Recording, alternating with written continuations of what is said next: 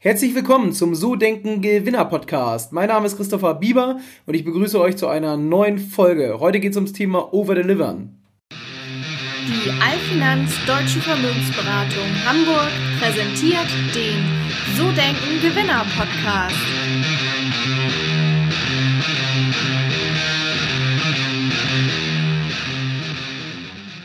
Ja, zuerst möchte ich ganz kurz auf was Persönliches eingehen. Ihr habt jetzt gerade am Anfang gehört, Christopher Bieber, nicht Christopher Podius. Ja, warum ist das so? Weil ich geheiratet habe und sich mein Nachname geändert hat. Nur, dass ihr nicht verwirrt seid. In Zukunft wird sich natürlich der Name auch in den Beschreibungen ändern.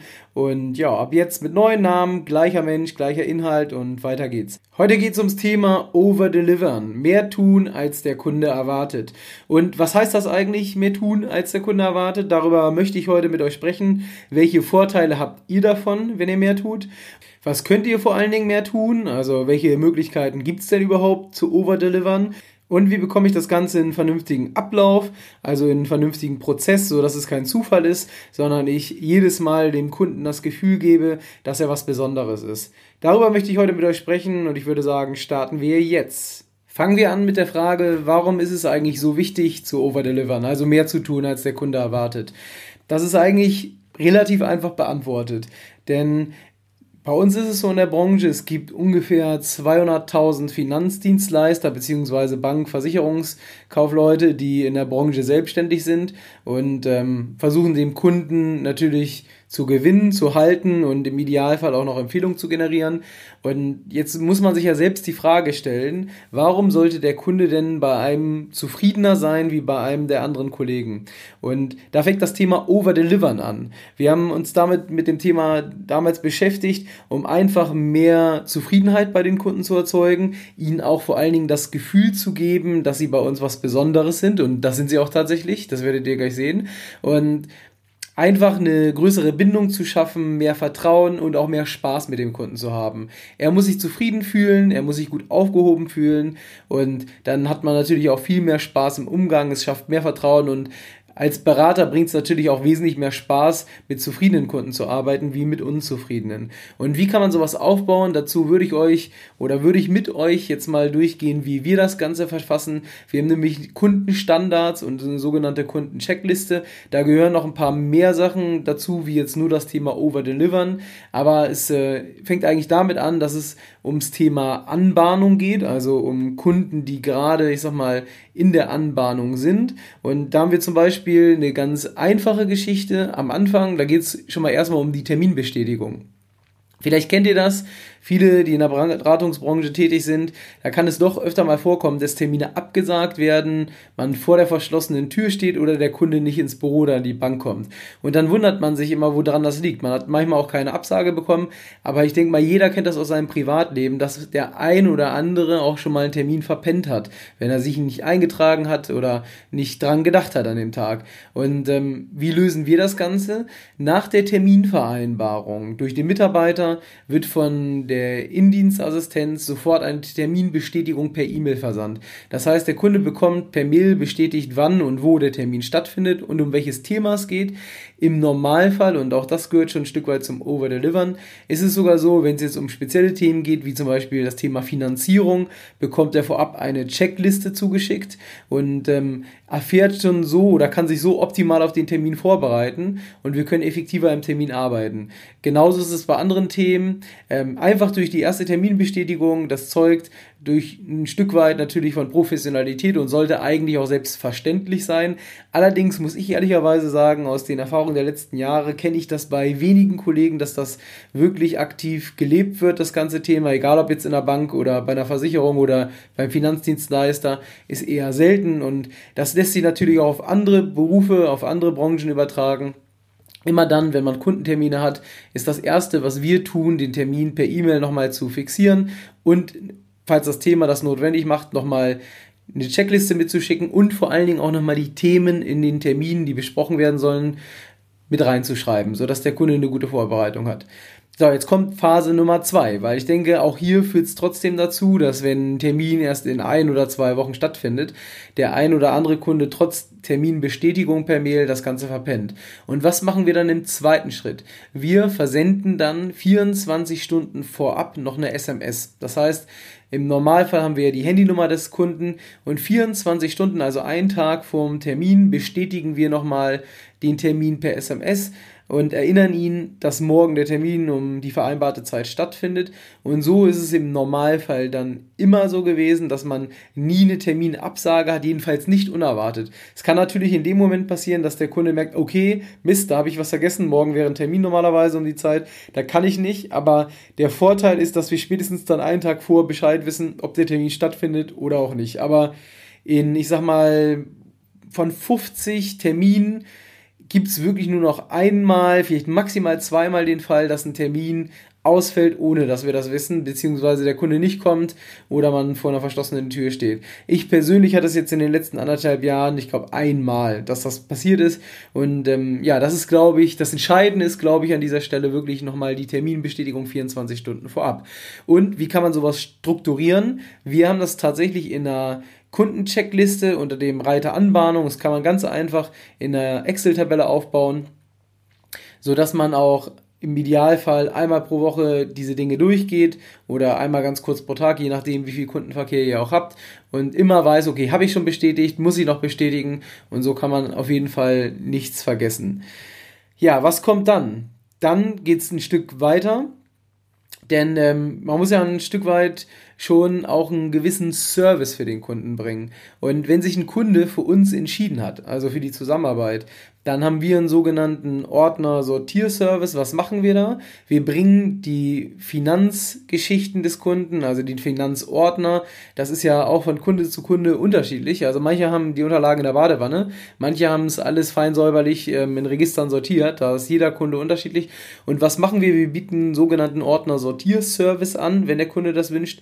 Das heißt, wir strukturieren und checken seine Unterlagen auf Aktualität und er bekommt von uns einen Ordner zurück, wo seine aktuellen Unterlagen drin geordnet sind und einen Ordner, nämlich seinen alten, mit den alten Unterlagen, die er dann zum Beispiel auf den Dachboden stellen kann für die Aufbewahrungsfrist. Aber er muss auf jeden Fall nicht mehr selber immer ständig drauf achten, dass alles aktuell ist, sondern das machen wir in dem Fall mit einem sogenannten Ordner-Sortierservice. Auch wenn er jetzt bei uns Kunde wird und dann immer mal wieder sich vertragliche Änderungen ergeben, Einmal im Jahr gibt es einen sogenannten Service-Termin und dort werden dann die Sachen nochmal aktualisiert und die alten Dinge wieder aussortiert und die neuen eingeheftet. Das führt gleich zum nächsten Punkt. Wir erstellen ja auch einen Ordner und ähm, wenn dann quasi das Ganze erstellt wurde, sortiert ist, dann gibt es natürlich auch nochmal einen Termin, wo der Ordner ausgegeben wird und das noch einmal durchgegangen wird mit dem Kunden, sodass er auch genau weiß, okay, wo habe ich jetzt was und was ist wichtig, was ist aktuell, was ist veraltet. Also das ist so erster Punkt bei uns beim Thema Over-Delivern, neben der Terminbestätigung. Was ist so der erste, den er wirklich merkt? Was passiert dann? Wir verschicken einen Dankesbrief. Das heißt, wenn der Kunde Kunde geworden ist, also die Verträge dann dokumentiert worden sind, dann verschicken wir einen Dankesbrief. Das heißt, wir bedanken uns nochmal beim Kunden dafür, dass er Kunde geworden ist. Ähm, in diesem Brief sind nochmal alle Themen, die wir bedienen, genannt, unsere kompletten Serviceleistungen. Äh, aber es ist im Prinzip nur ein Dankesbrief. Also wirklich einfach nur ein Dankeschön dafür, dass er Kunde geworden ist. Und jetzt kommt noch eine Besonderheit und da kann ich wirklich aus der Praxis berichten, dass das einen sehr, sehr großen Unterschied macht, wenn die Dokumentation stattgefunden hat dann wird ja der Dankesbrief geschrieben und in die Post gesteckt. Und sobald das passiert, ruft bei uns die zuständige Indienstkraft den Neukunden an. Und zwar ist das der sogenannte Neukunden-Call, nennen wir das. Das heißt, der Kunde wird sozusagen begrüßt vom Innenvertrieb als neuer Kunde. Das ist im Prinzip relativ einfach. Wird angerufen und gesagt, hey, herzlich willkommen, Sie sind jetzt Kunde bei uns, die ersten Verträge sind dokumentiert oder was halt wir sonst so letzten Endes mit dem Kunden gemacht haben. Sie sind jetzt Kunde bei uns, wir möchten uns für das Vertrauen bedanken und wünschen oder freuen uns auf eine erfolgreiche Zusammenarbeit.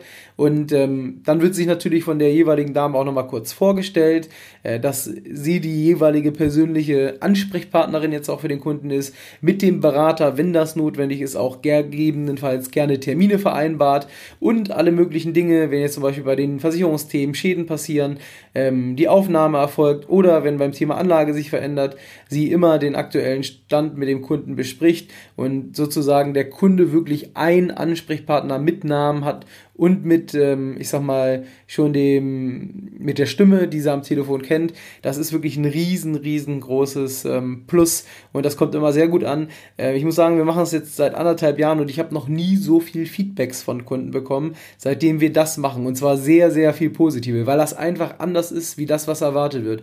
Ihr könnt euch ja mal selber fragen, wenn ihr mal irgendwo was gekauft habt oder eine Dienstleistung in Anspruch genommen habt, wie oft wurdet ihr denn danach nochmal persönlich angerufen und als Neukunde begrüßt? Ist eine geile Idee und nutzt das gerne für euer Business.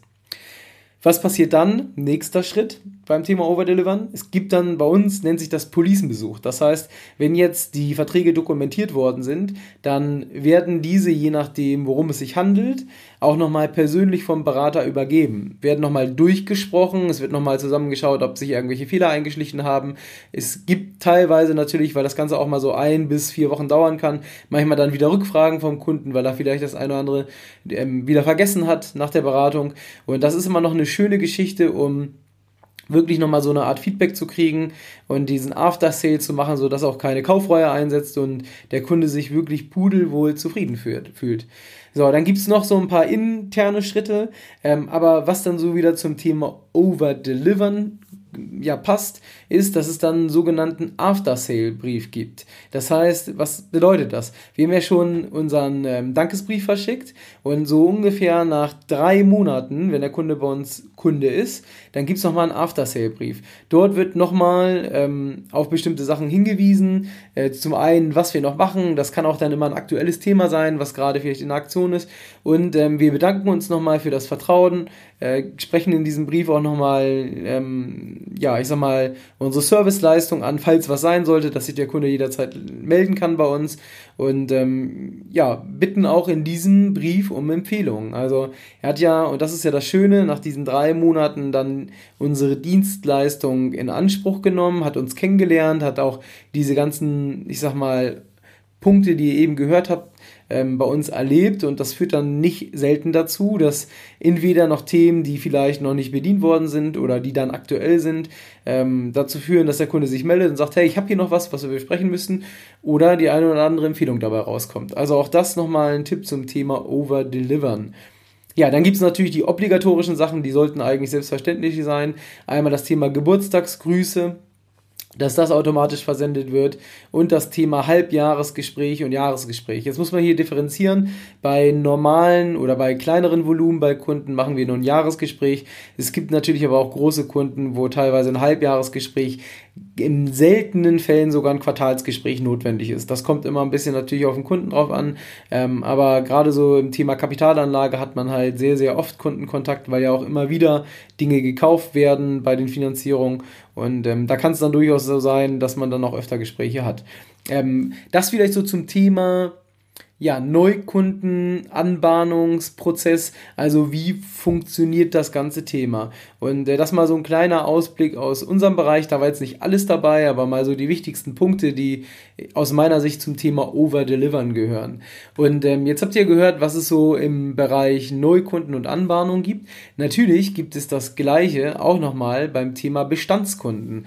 Und da möchte ich jetzt heute nicht so drauf eingehen, das machen wir dann in der nächsten Folge, aber auch da kann ich euch nur wärmstens ans Herz legen. Überlegt euch einen Neukunden und aber auch einen Bestandskundenprozess zum Thema Over-Delivern. Ähm, also was erwartet der Kunde? Und man sagt zum Beispiel, damit man immer aktiv im Gespräch beim Kunden ist, sechsmal im Jahr sollte der Kunde möglichst Kontakt zum Berater haben. Ob das jetzt ist mit einer WhatsApp, mit einem persönlichen Gespräch, mit einem Telefonat, das ist eigentlich nicht so relevant, sondern es sollten im Idealfall sechs, ja, ich sag mal, sechs Möglichkeiten der Kontaktaufnahme stattfinden, so dass man ähm, wieder mehr tut, als der Kunde erwartet. Also das Thema Over-Delivern erfüllt. Ähm, ein Tipp noch, den hatte ich jetzt fast vergessen. Bei den Geburtstagsgrüßen.